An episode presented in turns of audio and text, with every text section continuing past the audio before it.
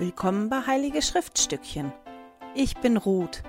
In diesem Podcast möchte ich mit dir meine Begeisterung für die Heiligen Schriften teilen. Hallo ihr Lieben, schön, dass ihr wieder mit dabei seid. Heute beschäftigen wir uns mit Lehre und Bündnisse 133 und 134. Und das hier ist jetzt auch wieder meine zweite Aufnahme vom Video. Irgendwie läuft immer wenn ich viel zu tun habe, irgendwas schief. Ich habe wirklich eine volle Woche hinter mir und auch eine anstrengende Woche hinter mir, eine Woche mit wenig Schlaf. Und als ich mich hingesetzt habe Anfang der Woche, um in den Schriften zu lesen, und ich dann angefangen habe, in Lehrer und Bündnis 133 zu lesen, habe ich wirklich gedacht, beim Lesen, boah, nee, komm, geh mir weg mit dem Zeug das liest sich wie Jesaja und ich habe jetzt keinen Bock auf Jesaja oder auf so eine Bibelsprache, auf so eine bildgewaltige Sprache. Ich habe da jetzt keine Nerven für. Ich kann mich da nicht drauf konzentrieren und dafür bin ich nicht aufnahmefähig und ich will das jetzt nicht. Und ich habe es zwar zu Ende gelesen, aber irgendwie besonders viel ist nicht hängen geblieben, außer super, geht da wieder ums zweite Kommen. Interessiert mich jetzt gerade die Bilder. Ich habe dann gehofft, Lehre und Bündnisse 134 wäre besser, aber für mich war das jetzt auch nicht so viel besser zum Lesen. Und ich musste dann tatsächlich die Schriften nehmen und die mal zur Seite sägen und denken, komm, ist egal. Lässt die jetzt liegen. Findest auch sonst irgendwie die Zeit, Vorbereitungen noch zu machen. Und ich brauchte wirklich die Zeit, um so ein bisschen runterzukommen und habe dann das Video von Don't Miss This geguckt. Das sind ja die beiden, die ich immer gerne gucke, die auf Englisch begleiten, ganz, ganz tolle Video machen zu dem Leitfaden. Und das hat mir so geholfen, ein bisschen runterzukommen und mir die Schriften dann nochmal zu greifen und dann nochmal drüber zu gehen. Und ich war dann erstaunt, weil ich ja so richtig, wirklich bockig und lustlos gewesen bin. Und auch jetzt heute noch denke, wenn ich jetzt sowas lesen müsste, ich bin da einfach zu platt für, mich auf sowas zu konzentrieren. War ich trotzdem erstaunt, als ich dann darüber nachgedacht habe, was bringt mir denn jetzt dieses Kapitel, was nehme ich jetzt mit davon? Ja, dass ich über mein Fazit ganz erstaunt gewesen bin. Aber da kommen wir am Ende zu. Heute wären das eigentlich zwei Kapitel, aber mit Lehre und Bündnisse 134 werde ich mich nicht viel beschäftigen. Ich finde, das ist ziemlich klar, wenn man das liest, aber ich wollte ein bisschen was zum Hintergrund erzählen. Zu der Zeit, als deren Bündnisse 134 geschrieben worden ist, hatten die Führer der Kirche ein kompliziertes Verhältnis zu den Regierungen, zu den Regierungen vom, vom, vom Staat, zu den Regierungen vom Land. Die haben ja das gerade hinter sich gehabt, dass die vertrieben worden sind, dass denen Dinge weggenommen worden sind, die sind bestohlen worden, die sind geschlagen worden, die sind misshandelt worden und die haben wirklich erlebt, dass zuständige Personen in den Regierungen vom Staat oder auch zuständige Personen in der Regierung von, von den Vereinigten Staaten ja denen nicht geholfen haben. Die haben denen nicht die Rechte zugestanden.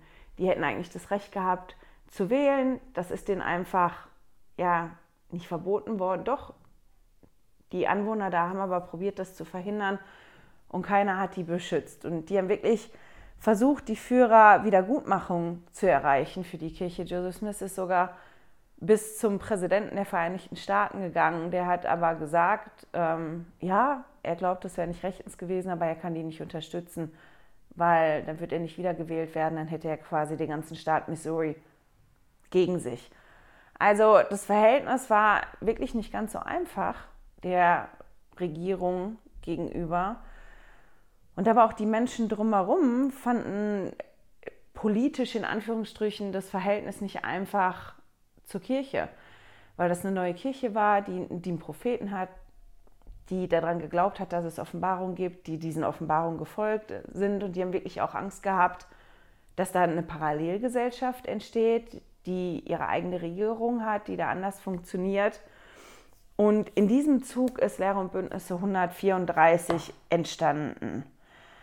Als die Heiligen noch im Begriff waren, ein Hilfegesuch an die Regierung zu stellen, legte Oliver Cowdery und Sidney Rigdon den Mitgliedern in Ohio und in Kirtland am 17. August 1835 ein Dokument mit dem Titel Erklärung hinsichtlich Regierung und Gesetzen vor. Und das ist das, was wir heute in Lehr- und Bündnisse 134 finden. Also die Mitglieder, die haben diese Erklärung dann angenommen und die haben die der ersten Ausgabe von dem Buch Lehr- und Bündnis hinzugefügt. Und das Besondere an diesem Abschnitt ist, dass das nicht eine Offenbarung ist. Das ist wahrscheinlich oder vermutlich hat Oliver Cowdery das verfasst. Das weiß man, weil der schon bestimmte ähm, Zeitungsartikel und so geschrieben hat. Und als den Mitgliedern das vor, vorgeschlagen oder vorgestellt worden ist und die das angenommen haben, war Joseph Smith gar nicht da. Der war unterwegs in, in Michigan. Aber der hat diese Erklärung, dieses Dokument auch angenommen und hat sogar darauf verwiesen in verschiedenen Ansprachen und Schriftstücken. Und darin geht es ja, ähm, wie die Mitglieder stehen zur Regierung, was die denken, wozu die Regierung da ist und, und wie, wie das so ist. Das könnt ihr nachlesen. Das einfach so als Hintergrund dazu, dass ihr wisst, wie Lehre und Bündnisse 134 entstanden ist. Jetzt kommen wir mal zu Lehre und Bündnisse 133. Lehre und, Lehre und Bündnisse 133 passt auch chronologisch nicht an die Stelle, wo es gerade ist. Es war ja eine Konferenz, die haben beschlossen, dass die die Offenbarung veröffentlichen wollen in dieser riesen Stückzahl, 10.000.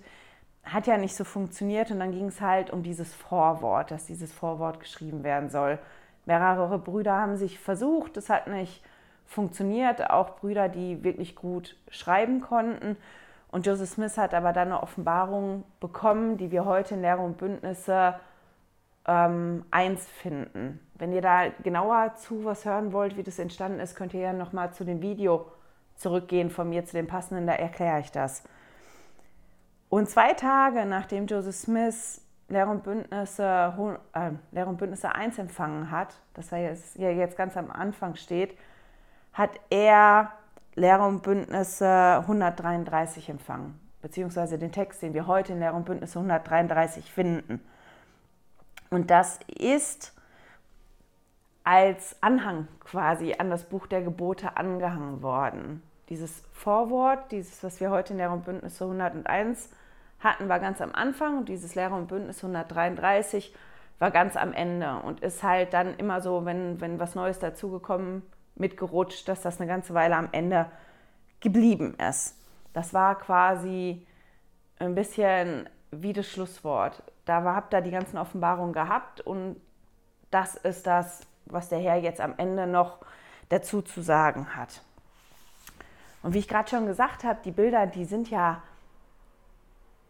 die benutzt werden. Die sind da sehr groß. Wir kennen viele Bilder aus dem Alten Testament, auch einige Bilder aus dem Neuen Testament.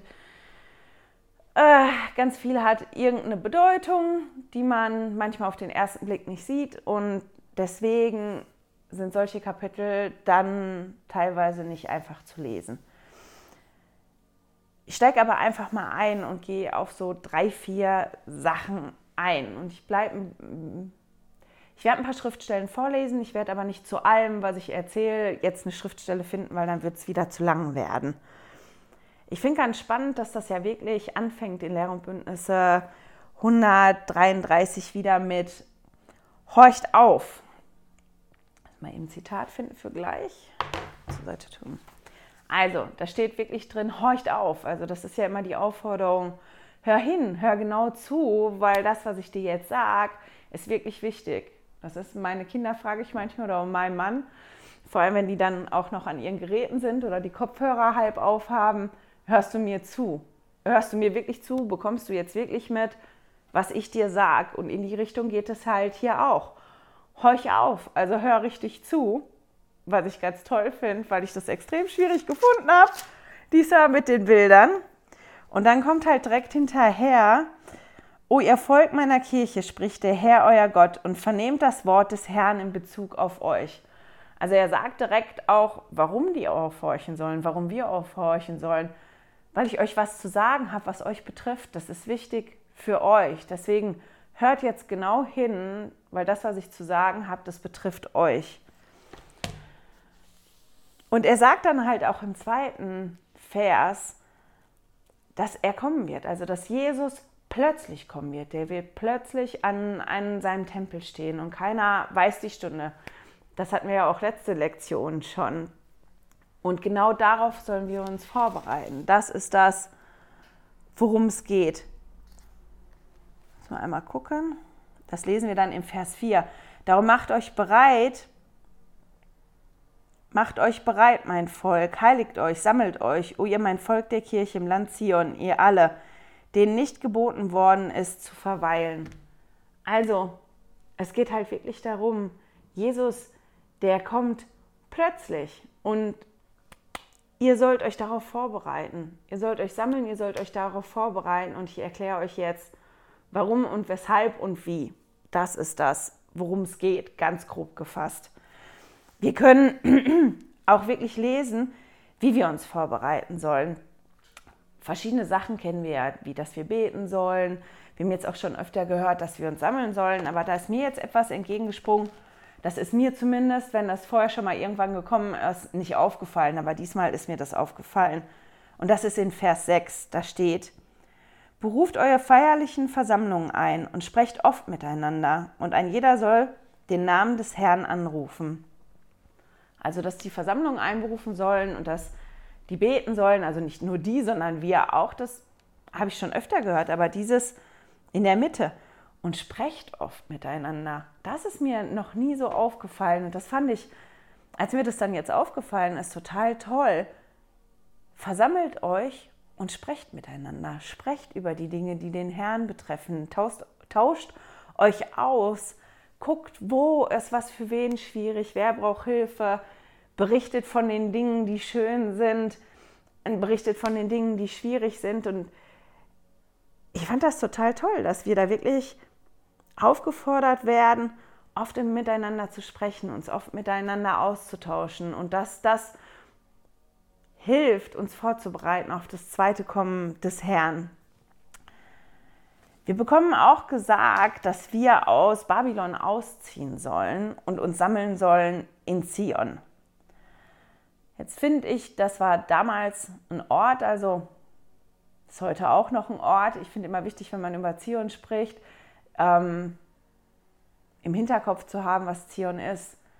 Zion ist ein Ort, aber Zion ist auch, wo die im Herzen rein sind. Also jemand, der im Herzen rein ist, da ist Zion. Und wo sich Menschen sammeln, die im Herzen rein sind, da ist auch Zion. Dann ist dann quasi der Ort Zion. Zion ist aber auch der Ort in Amerika. Also Zion hat mehrere Bedeutungen, aber hier geht es heute vor allem, denke ich, um die im Herzen rein, die sich dann sammeln. Und wir können dann wirklich lesen in den Versen 7 und in 14 und 15, wie wir ausziehen sollen aus Babylon. Babylon steht in, der, in den Schriften oft dann für das Weltliche und für das Schlechte. Da steht das, ja, wo auch Satan ist, wo Satan wirkt, von dem wir uns abkehren sollen. Und ich finde Vers 15 total toll. Da steht dann, aber wahrlich, so spricht der Herr, eure Flucht geschehe nicht in Hast, sondern lasst alles vor euch bereit machen und wer geht, der soll nicht zurücksehen, damit nicht plötzliche Vernichtung über ihn komme. Also die Hass, also die Flucht soll nicht hastig sein. Was passiert denn, wenn man hastig ist? Wenn man plötzlich fliehen muss, weil wenn auf einmal irgendwas kommt und man muss jetzt sofort los.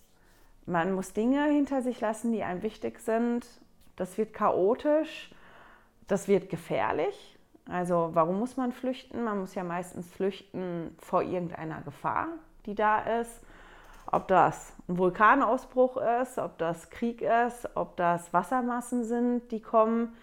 Ähm, ja, und wenn man das hastig und plötzlich machen muss, dann ist das halt nicht so optimal, als wenn man vorbereitet ist. Wenn man weiß, ich wohne in der Nähe von einem Vulkan und man sich da mal Gedanken drüber macht, wenn der ausbricht, was brauche ich dann? unterstehen hat. Oder ich wohne in der Nähe von einem Fluss, der öfter überläuft. wenn die Flut kommt, wie gehe ich damit um? Oder Waldbrände oder, oder, oder. Und wenn man sich gedanklich damit beschäftigt hat und vorbereitet ist, ist eine Flucht ja ganz anders als so eine plötzliche Flucht. Und als ich auch noch so über die Flucht nachgedacht habe, habe ich gedacht, ja, eine Flucht ist ja nicht nur ein Moment. Das ist ja meistens auch, dass eine Flucht eine Weile dauert. Und eine Flucht auch wie es, wie eine, wie eine Reise, ich weiß nicht, ob das das richtige Wort ist, aber man ist ja eine Weile auf der Flucht. Und wenn man sich dieses Bild anguckt, dass wir uns ja abkehren sollen von Babylon und nach Zion kommen sollen, dann ist das auch nichts, was von einem auf den anderen Moment passiert. Ich beschließe jetzt, ich muss Babylon hinter mir lassen und ich will nach Zion und im nächsten Moment bin ich im Zion. Das ist ja auch ein Prozess, in dem wir uns befinden wo, wo wir auch auf dem Weg sind und wo wir halt immer gucken müssen, wohin möchte ich denn gehen? Wohin gehe ich? Wo blicke ich meinen Blick hin? Wo richte ich meinen Blick hin? Blicke ich nach Babylon oder blicke ich nach Zion? Wo, wohin drehe ich mich? Und ich glaube, das ist auch so ein bisschen das gemeint mit der, der nicht so. Ähm, und wer geht, der soll nicht zurücksehen. Dass wir halt wirklich wissen, wo ist denn das Ziel, wo ich hin möchte? Und danach richte ich alles auch, aus und nicht nach dem, was ich zurücklasse. Weil wenn ich dann immer zurückgucke, dann verpasse ich ja auch viele Sachen, die so vor mir liegen.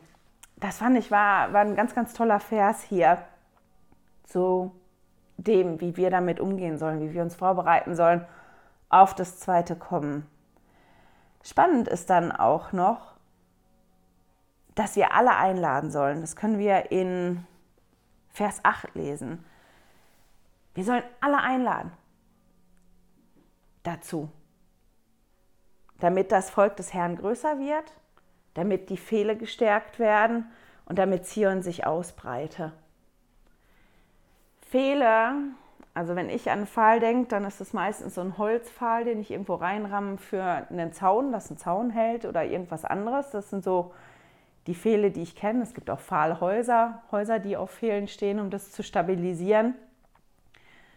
Aber Pfähle gibt es auch, um Zelte aufzubauen, um ja, Zelte zu stabilisieren. Bei uns sind das eher die Heringe, also dass wir Heringe sagen.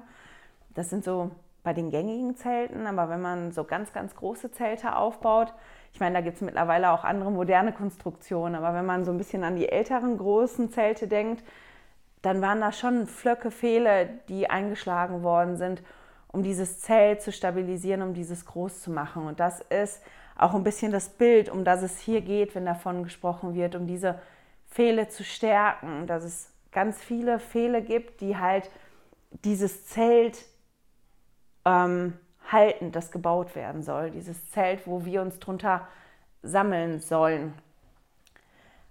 Einfach nur, damit ihr wisst, wenn dieses Bild vorkommt, worum es da geht. Und dann taucht ein anderes Bild auf. Und das Bild war letztendlich das Bild, was mir geholfen hat, ja, das Kapitel mehr auf mich zu beziehen und das so ein bisschen besser zu verstehen. Wir lesen ja dann von dem Bräutigam, der kommen soll und dass wir uns bereit machen sollen. Steht auf, macht euch bereit, geht dem Bräutigam entgegen, der kommt. Und das ist ja das Bild aus dem Neuen Testament, wo der Bräutigam kommt und wir kennen das von den zehn Jungfrauen, die da mit ihren Lampen stehen. Die einen sind bereit, die haben genug Öl, die anderen nicht. Und hier geht es halt auch darum, dass eine Hochzeit und der Bräutigam, der kommt. Und wir sind alle eingeladen zu dieser Hochzeit. Diese Hochzeit steht dafür, wenn Jesus wieder auf die Erde kommt, also das zweite Kommen. Und wir sind alle eingeladen zu dieser Hochzeit. Wir haben die Einladung bekommen, du bist eingeladen zu der Hochzeit. Und dann habe ich mich gefragt, okay, wenn ich jetzt auf eine Hochzeit eingeladen bin, wie bereite ich mich denn auf die Hochzeit vor, um auf eine Hochzeit zu gehen? Was sind Vorbereitungen, die ich als Gast treffe? Das ist erstens zu gucken, was gibt es für einen Dresscode, also wie muss ich angezogen sein und mir dann Gedanken machen, was ziehe ich denn an? Habe ich das zu Hause? Muss ich noch irgendwas organisieren, dass ich dahin passe? Das ist auf jeden Fall auch mit den Geschenken zu gucken, okay, was bringe ich für ein Geschenk mit? Das ist, wie komme ich dahin? Wo parke ich? Wie funktioniert das? Wie lange brauche ich dahin? Wie lange ist mein Weg dahin? Und gegebenenfalls, wo übernachte ich, wenn die Hochzeit weit genug weg ist? Es gibt ganz bestimmt auch andere Sachen, aber das waren so die Punkte, weil wenn ich als Gast zu einer Hochzeit gehe, bereite ich mich ja auch vor. Das andere ist, dass ich mir den Termin vermerke, dass ich weiß, ähm, dann und dann ist die Hochzeit. Also halte ich mir den Termin frei. Jetzt ist das genau das, das wissen wir nicht genau. Wir wissen nicht genau, wann der Termin ist für diese riesen Hochzeit, die da stattfinden wird. Aber wir sollen uns schon mal vorbereiten. Wir bekommen die Einladung und mit der Einladung bekommen wir quasi an die Hand, wie sollst du dich vorbereiten für die Hochzeit. Und wenn du dich vorbereitest für die Hochzeit, wenn du ja das Geschenk parat hast, wenn du weißt, was du anziehen sollst, wenn du weißt, wo dein Weg hinführt und wenn du dann da bist, wo du da übernachten kannst, dann bist du vorbereitet. Und dann ist auch nicht schlimm, dass du jetzt im Moment nicht weißt, wann der Termin kommt. Du bist eingeladen. Und dieses Bild finde ich total toll. Weil normalerweise, wenn man eine Hochzeit feiert, man hat ja ein Budget und dann muss man sich überlegen, wie feiere ich, wie teuer ist der Raum, wie viele Personen kann ich einladen, was kann ich mir leisten wie viele Personen ja, bekomme ich unter, wie klappt das? Und dann geht es ja nicht, wenn ich eingeladen bin auf eine Hochzeit und ich habe eine Freundin, mit der ich mich total gut verstehe und sagt zu dir, hör mal du, ich bin da eingeladen auf eine Hochzeit, wie sieht's aus? Möchtest du mitkommen? Weil das geht ja meistens nicht. Das ist ja ein Budget, das, ich meine, Mag Ausnahmesituationen geben, aber eigentlich ist das nicht so. Wenn man zu einer Party eingeladen ist oder zu einer Hochzeit eingeladen ist, zu einem großen Fest eingeladen ist, das was Besonderes ist, da lädt man nicht einfach andere Leute zu ein und bringt die mit und sagt, komm, das wird bestimmt toll, super. Ähm, ich war noch nie auf einer Hochzeit von Juden.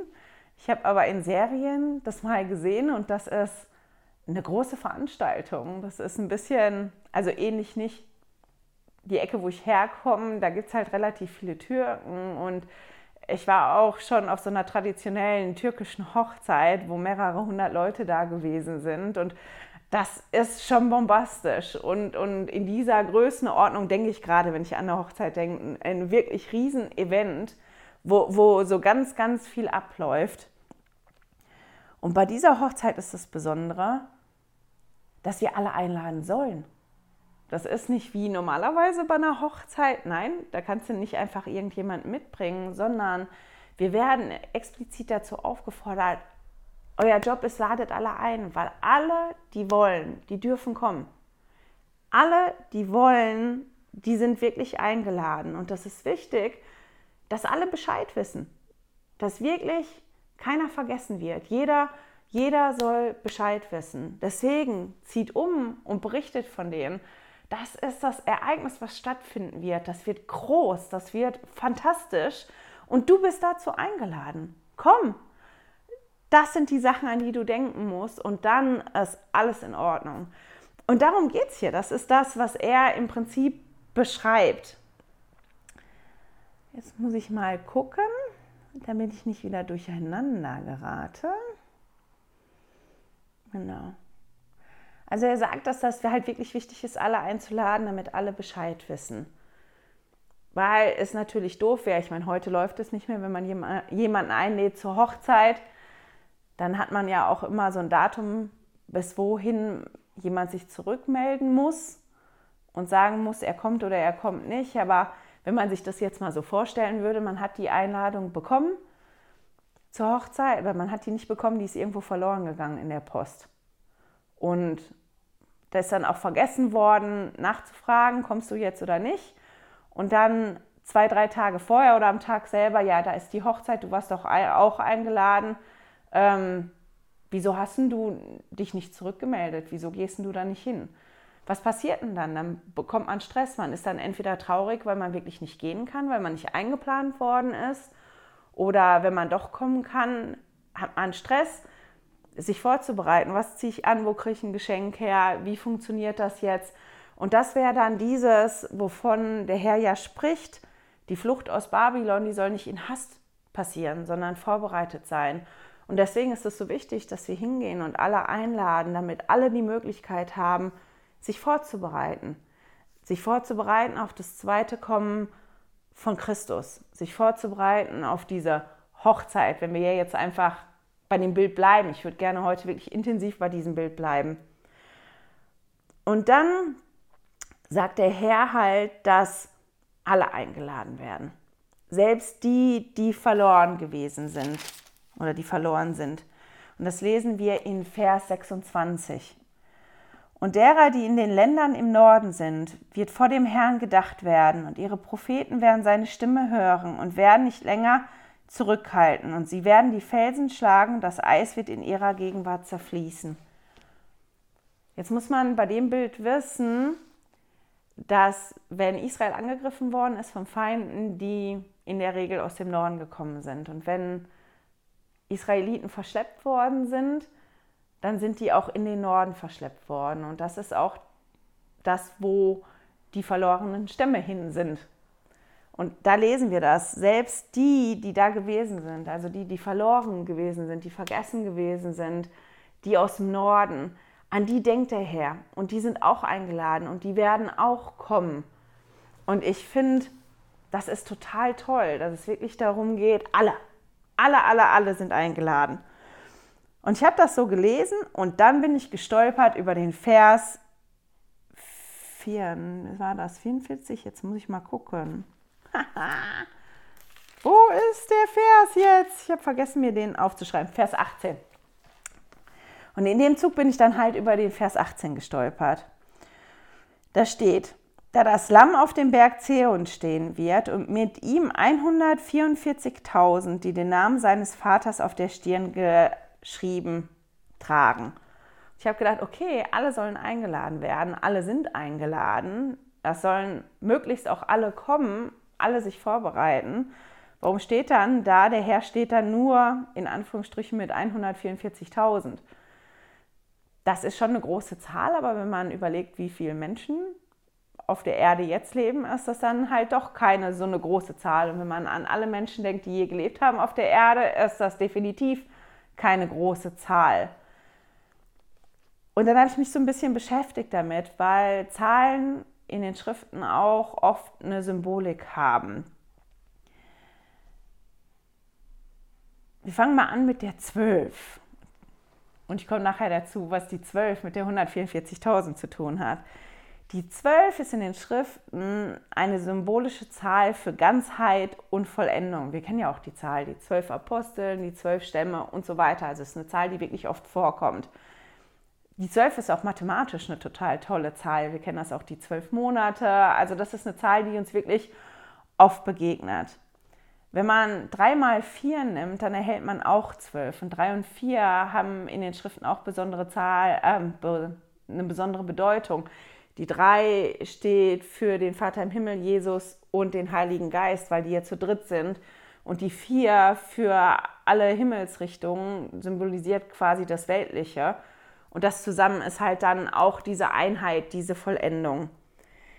Die Emily Bell Freeman sagt in ihrem Video, und ich habe einfach keine Zeit gehabt, das zu kontrollieren. Ich habe das aber schon ein paar Mal gemacht bei der Emily Bell Freeman. Die Dinge, die die sagt, die stimmen. Also die kennt ihre Quellen, die guckt da wirklich an guten Orten nach. Deswegen vertraue ich jetzt auf, einfach auf das, was sie sagt. Ich habe das jetzt nicht nochmal überprüft, aber sie sagt, die Nummer 12 steht auch für das Priestertum.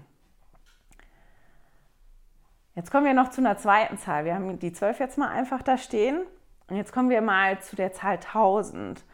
In der Bibel steht die Zahl 1000 oft nicht für, für eine spezifische Zahl, also für wirklich 1000, sondern für eine sehr, sehr große Anzahl. Und deswegen wird Gott oder wird mit 1000 auch oft die Güte und die Weisheit Gottes umschrieben, eben weil das so groß sein soll. 1000 ist eine Umschreibung für sehr, sehr viel. Und wenn man die hinten an eine Zahl dranhängt, dann wird das nochmal viel, viel größer. Wenn man jetzt die 12 von vorher mal 12 nimmt, also 12 mal 12, dann hat man 144. Und dieses 12 mal 12, das macht es halt dann noch größer. In dem Bild, wenn wir jetzt mal bleiben wollen würden, dafür, dass 12 für Ganzheit und Vollendung steht und dass 12 für das Priestertum steht, dann ist 12 mal 12 halt wirklich alles vom Priestertum. Alles, was wiederhergestellt, alle, alles, was wiederhergestellt worden ist. Die ganzen Schlüssel, die ganze Macht, die ganze Vollmacht, alles, was da ist. Und wenn wir dann die 1000 hinten ranhängen, die Nullen, dann haben wir die 144.000 und das nochmal größer. Und das wird eigentlich quasi heißen, die gesamte Priestertumsfamilie steht mit dem Herrn da auf dem Berg. Also alle, die sich bereit erklären, mit dem Herrn Bündnisse einzugehen und diesen neuen und immerwährenden Bund zu schließen, über den ich ja letzte Woche gesprochen habe, und die sich Mühe geben, den zu halten, die werden mit dem Herrn da auf dem Berg stehen und nicht nur 144.000. Jetzt sind ja alle eingeladen zu dieser Hochzeit. Wie wird also diese Hochzeit sein? Und das lesen wir hier auch. Wie wird das sein beim zweiten Kommen? Und die wird großartig sein, die Hochzeit, bombastisch. Und so wird das zweite Kommen auch sein. Das wird ja mal so bildgewaltig umschrieben. Unter anderem ganz interessant das Bild war, wie, wie man lesen kann, das ist dann in den Versen 20 und auch 21. Ich lese das mal eben im Vers 20. Denn siehe, er wird auf dem Ölberg stehen und auf dem mächtigen Ozean, ja der großen Tiefe, und auf den Inseln des Meeres und auf dem Land Zion ja, wo steht er jetzt? Da steht er, da steht er, da steht er, da steht er auch. Jesus hat zwar nur zwei Beine, aber ich habe mir das so vorgestellt, dass der so ganz breitbeinig steht. Der steht auf dem einen, der steht auf dem anderen, der steht auf dem nächsten. Ich meine, für dieses Bild bräuchte der vier Beine, aber dass Jesus das alles umspannt. Der ist dann da und der wird gesehen werden und der umspannt dann quasi alles. Ganz, ganz toll. Und wir lesen davon, dass er, dass alle ihn hören werden. Und was mich dann noch beeindruckt hat, war, dass wir lesen in den Versen, dass er den Weg bereitet. Also wir sind alle eingeladen zu dieser Hochzeit. Wir sind alle eingeladen. Wir sollen auch alle einladen, sich vorzubereiten auf das zweite Kommen und Bündnisse zu schließen, das gehört ja zu der Vorbereitung. Das ist die Vorbereitung, mich vorzubereiten, darauf Bündnisse zu schließen und die dann zu halten, mein Bestes zu geben. Das ist diese Vorbereitung, die stattfindet. Und alles, was dann halt dazugehört. Und dazu soll ich ja alle einladen. Ich soll alle einladen dafür, dazu. Und wir können dann hier lesen, dass er wirklich den Weg bereitet. Also der Bräutigam bereitet für alle, die sich dazu entschließen, alle, die eingeladen worden sind und sich dazu entschließen, ich möchte wirklich zu der Hochzeit gehen. Das ist ein Ereignis, an dem möchte ich teilhaben. Ich möchte dabei sein. Ich möchte nicht draußen stehen und durchs Fenster reingucken oder nachher einen Bericht davon hören. Nein, ich möchte dabei sein. Ich möchte mittendrin sein. Das ist das, was ich will. Für die bereitet der Bräutigam den Weg. Der Herr bereitet für alle, die sich entscheiden, zu ihm zu kommen, den Weg. Und das lesen wir hier auch sehr bildgewaltig. Inseln werden wieder zusammengehen, Berge werden platt gemacht, ähm, Straße werden bereitet, wo es keine gibt. Und dann lesen wir halt von den verlorenen Stämmen, dass sie das lesen wir in den Versen 30 bis 32. Ich lese die mal vor, das ist vielleicht besser. Und sie werden ihre reichen Schätze, also das ist jetzt die, die verloren waren im Norden, die zurückkommen. Na, ich lese vorher. Ich lese mal den Vers 27 und dann 30 bis 32. In der Mitte der großen Tiefe wird eine Straße aufgeworfen werden. Ihre Feinde werden ihnen zur Beute werden. Dann geht es noch ein bisschen weiter. Also es ist wirklich die kommen und wir lesen das vorher, dass halt die Felsen geschlagen und das Eis wird zerfließen. Es wird eine Straße ja, aufgeworfen werden, die Feinde werden zur Beute werden. Also wenn die kommen wollen, dann wird der Weg wirklich bereitet für die, die kommen wollen. Und dann steht halt über die, die dann kommen aus dem Norden. Und sie werden ihre reichen Schätze den Kindern Ephraim, meinen Knechten, bringen. Und die Grenzen der immerwährenden Hügel werden vor ihrer Gegenwart erzittern. Und dort werden sie niederfallen und mit Herrlichkeit gekrönt werden, nämlich in Zion von den Händen der Knechte des Herrn, nämlich der Kinder Ephraim. Und sie werden von Liedern immerwährender Freude erfüllt sein. Siehe, dies ist der Segen des immerwährenden Gottes auf die Stämme Israels und der reichere Segen auf das Haupt Ephraims und seiner Zugehörigen. Also die, die dann kommen, die dazu eingeladen worden sind, die bekommen die Segnung, die Ephraim versprochen bekommen hat. Die bekommen die Segnung Israels vor einem Jahr. Ich glaube, vor einem Jahr haben wir uns ja beschäftigt mit, welche Segnungen hat der Herr Israel versprochen. Was liegen für Segnungen auf Israel? Und alle, die kommen, die werden daran teilhaben. Ich hatte da ein Zitat zugefunden von Busa McConkie, das fand ich ganz spannend. Der hat gesagt, die zehn Stämme werden zurückkehren, wie alle anderen auch, indem sie nämlich das Buch Mormon annehmen und an das wiederhergestellte Evangelium glauben. Die Kirche kann nicht zur gleichen Zeit in zwei voneinander getrennten unabhängigen Organisationen auf der Erde bestehen. Jedenfalls nicht heutzutage, wo es möglich ist, die Kirche von einem Ort aus zu verwalten. Der Präsident der Kirche hat die Schlüssel inne, mit denen die zehn Stämme aus den nördlichen Ländern in ihre Heimat geführt werden. Nicht die Stämme selbst, sondern er wird ihre Rückkehr leiten. Und ich fand das halt ganz, ganz spannend, dass halt wirklich alle zusammenkommen und alle, die kommen zu dieser Hochzeit, alle, die zu diesem Festzelt kommen, wo wir ja die Fehler sein sollen, die dieses Zelt stärken, die bringen ihre Schätze mit. Jeder bringt ja das mit, was er schon ja gemacht und getan hat. Wir bringen das ja mit wenn wir kommen. Jeder, der kommt, bringt ja seine Talente mit und, und ja, die Dinge, die er schon gelernt hat, die bringt er mit und, und wir kommen dann halt zusammen und jeder, der kommen möchte und der den Weg geht, für den stehen diese Segnungen bereit. Jetzt muss ich noch mal gucken, ob ich was vergessen habe. Das, was ich auch noch toll fand, war dann den Vers 44 in dem Zusammenhang. Ja, wenn du herabkommst und die Berge vor deiner Gegenwart zerfließen, wirst du dem begegnen, der sich freut und Rechtschaffenheit bewirkt und sich deiner auf deinen Wegen erinnert. Ist das nicht schön? Da, wenn du halt gehst, das ist ja wieder, dass der Weg bereitet wird, wenn ne, vor deiner Gegenwart die Berge zerfließen Wem begegne ich denn dann? Dann begegne ich Jesus. Und der, der erinnert sich an meine Wege. Der erinnert sich an alles. Muss mal gucken, ob das in dem anderen Vers noch war.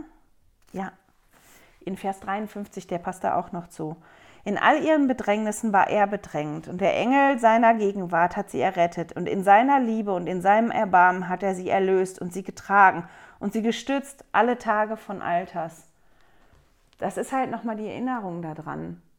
Jesus ist ja für mich gestorben. Und als er im Garten Gethsemane gewesen ist, hat er ja nicht nur die Sünden auf sich genommen, sondern der hat ja alles erlitten.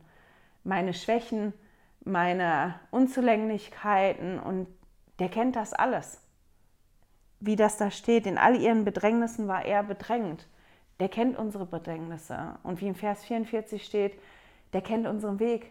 Der ist dabei. Wenn ich das zulasse, ist der die ganze Zeit dabei. Der kennt jeden, jede Abzweigung, die ich gegangen bin. Der weiß das, der kennt mich und der weiß, welchen Weg ich gehe. Und weil er das selber gespürt hat, weiß er ganz genau, wie das für mich ist.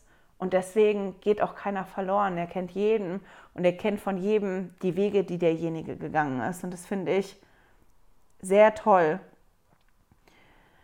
Spannend ist auch noch, dass man ja dann liest in den Versen ab 53, weil ja dann von den verschiedenen Propheten berichtet wird, dass dann alle beteiligt, alle beteiligt sein werden. Alle Evangeliumszeiten, alle werden daran beteiligt sein. Und jetzt möchte ich nochmal in den Vers 52 gucken, den hatte ich mir noch aufgeschrieben. Und nun ist das Jahr meiner Erlösten gekommen, und sie werden das liebevolle Wohlwollen ihres Herzens und alles, was ihnen gemäß seiner Güte und gemäß seinem liebevollen Wohlwollen hat zuteil werden lassen, rühmen für immer und für immer.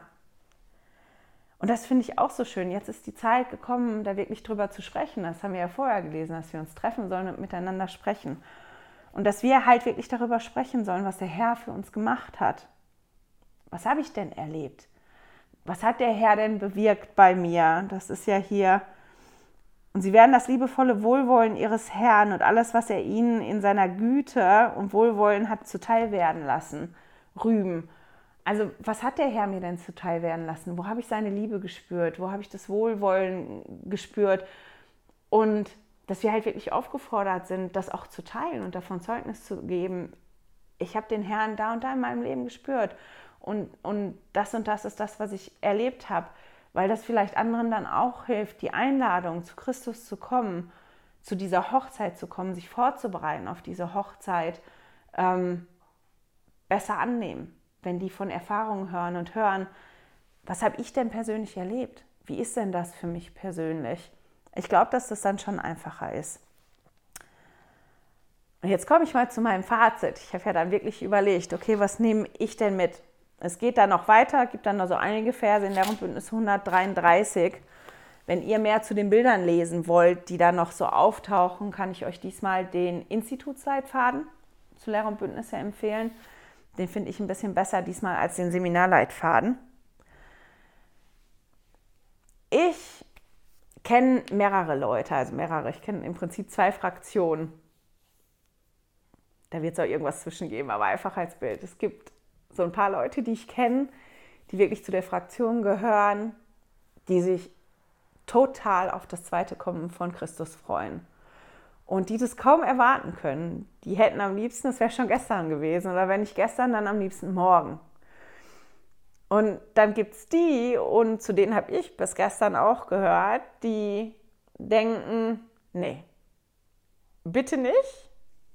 Also ich bin da noch nicht bereit für ich möchte das zweite Kommen nicht haben. Mir ist ganz recht, wenn das noch ganz lange dauert, bis das ist, weil ich bin da noch nicht bereit für. Ich möchte dabei auch nicht sein, ich möchte das alles nicht erleben. Ähm, nein, danke. Ich bin da nicht bereit für. Und gestern kam mir dann halt so der Gedanke oder kamen mir drei Fragen in den Sinn und die möchte ich euch auch mal stellen falls ihr zu der Fraktion gehört wie ich vorher. Ui, da klingelt's. Ich komme gleich wieder.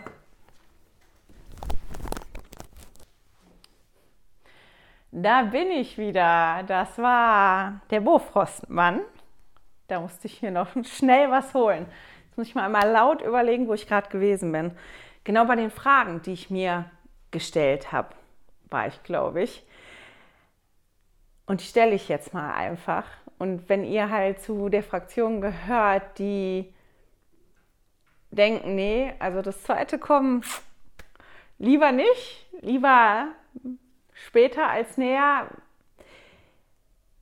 Und halt auch denken, ich bin nicht bereit dafür, weil das ist ja meistens der Grund, weil warum würde ich sonst nicht haben wollen, dass Christus wiederkommt, dass ihr euch die Fragen auch mal stellt. Warum bin ich denn noch nicht bereit dafür? Was muss ich noch tun, damit ich bereit bin für das zweite Kommen Christus? Was ist das, was ich meine? Was mir fehlt? Was ist denn das, was mir noch fehlt, dass ich mich nicht bereit fühle für das zweite Kommen? Nehmt euch mal ein paar Sekunden. Fragt euch mal die Frage, was ist das denn? Was musst du noch tun, um bereit zu sein? Was ist das, was dir fehlt, um dich bereit zu fühlen für das zweite Kommen von Christus?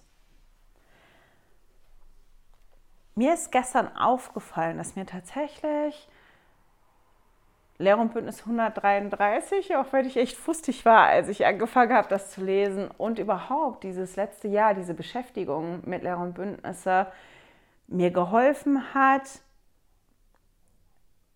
besser zu verstehen,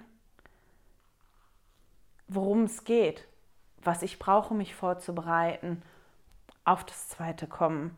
Und dass mir, ich spreche jetzt nur von mir, ist ja meine Erfahrung, dass mir gestern aufgegangen ist, dass mir da nichts Großes fehlt, weil ich Bündnisse mit dem Herrn geschlossen habe.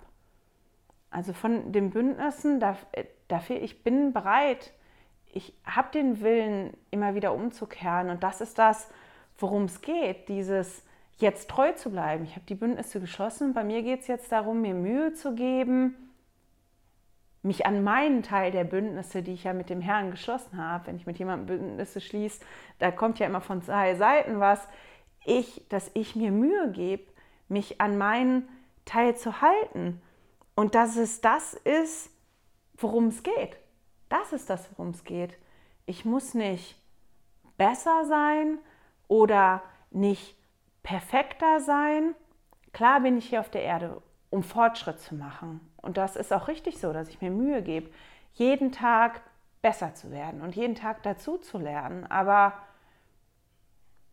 wenn diese Bereitschaft da ist und der Herr, der kennt mich ja, der kennt meinen Weg, das habe ich ja gerade hier auch gelesen in Lehre und Bündnisse 133, da liest man das ja auch. Der ist bedrängt, wenn wir bedrängt sind. Der kennt jeden Weg von uns, der ist dabei und der kennt mich und der weiß von mir, wenn, wenn mein Wille da ist und ich mir wirklich Mühe gebe, das ist das. Das ist das, diese, diese Bereitschaft, den neuen und immer werdenden Bund einzugehen und die Sachen zu machen. Ihr könnt ja nochmal das Video von letzte Woche gucken, um zu gucken, worum es da genau geht und mich dann zu bemühen. Ich bin, wie jeder andere auch, eingeladen zu der Hochzeit.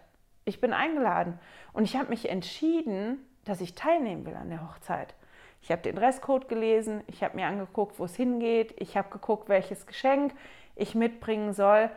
Und ich bin jetzt dabei, mich vorzubereiten. Ich bin auf dem Weg dahin. Und das ist auch das mit euch. Jeder von uns ist eingeladen.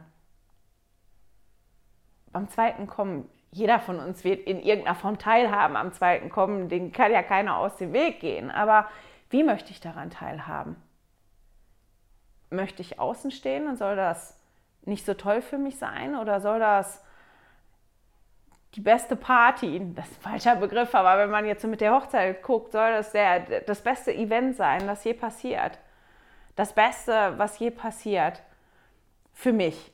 Und möchte ich hautnah dabei sein und das erleben und da nicht nur Berichte von hören.